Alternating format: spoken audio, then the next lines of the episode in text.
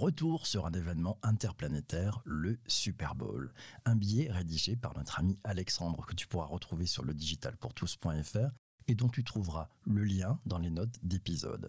La 55e édition du Super Bowl a bien eu lieu cette année en Floride, au stadium de Tampa, avec la viseur écrasante des Buccaneers de Tampa Bay face aux Chiefs de Kansas City. 31 à 9, c'est le score. Tom Brady a été encore le grand gagnant des joueurs avec cette victoire. Il compte dorénavant 7 Super Bowl victory d'affilée. Et oui, Alexandre ne nous perd pas. Non, il va nous achever avec les règles du Super Bowl. Non, non, pas du tout. On rentre dans le vif du sujet. Le Super Bowl, qu'est-ce que c'est? Le Super Bowl est, au-delà de la rencontre de deux équipes victorieuses issues des éliminatoires des deux licences majeures, la NFL et la FC, c'est la rencontre qui sanctionne la saison du football américain qui va de septembre à février. Certes, c'est formidable, mais qu'est-ce qui rend ce banal jeu de balle en un incontournable de la télévision américaine. Quels sont les enjeux du Super Bowl? Voilà la question. Eh bien, ce sont les enjeux financiers, sociétaux, industriels, publicitaires. Ce sont des millions et des millions de dollars qui sont investis dans cette fourmilière à pognon, comme nous dirait Alexandre. Concrètement,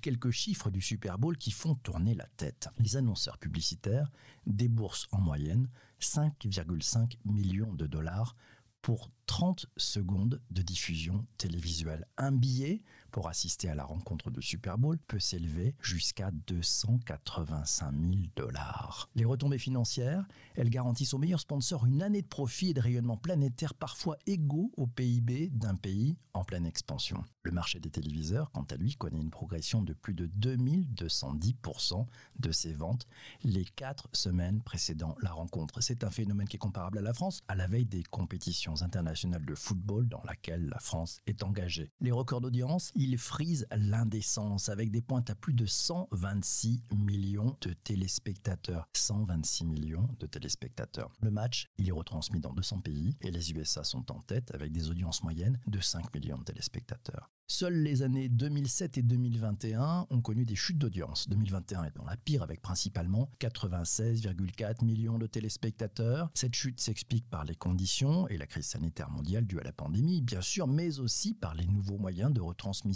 disponibles sur les plateformes Internet de streaming qui envahissent les ordinateurs, les tablettes et les mobiles. À conditions exceptionnelles, dispositifs de grande ampleur. Microsoft et la NFL sortent la grande artillerie. 2000 dispositifs surface à disposition.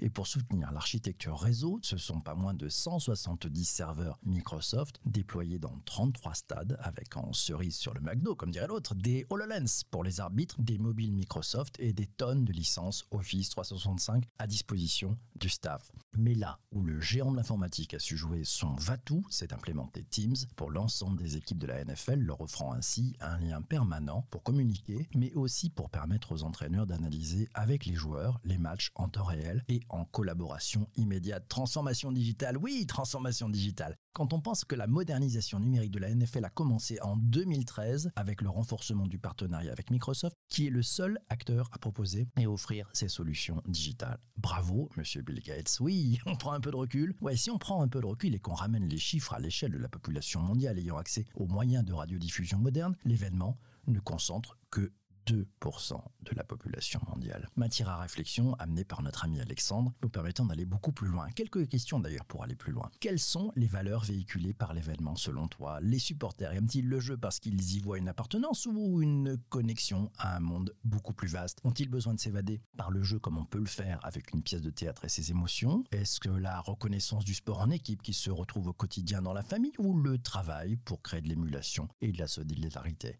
Et finalement, n'est-ce que le moment de retrouver le all-time show digne des meilleurs concerts d'artistes qui finalement éclipse une partie de l'événement? Et toi, t'en as retenu quoi de la dernière rencontre? Réfléchis-y, je te laisse, j'ai rendez-vous avec celles et ceux qui sont en direct sur YouTube, sur Twitch, sur Twitter et sur Twitter Spaces. Merci à toi d'avoir écouté cet épisode du podcast. Si tu as aimé, n'hésite pas à t'abonner, à partager et puis si tu sur Apple Podcast, 5 étoiles, un commentaire, ça fait un bien fou. À très très vite, merci beaucoup.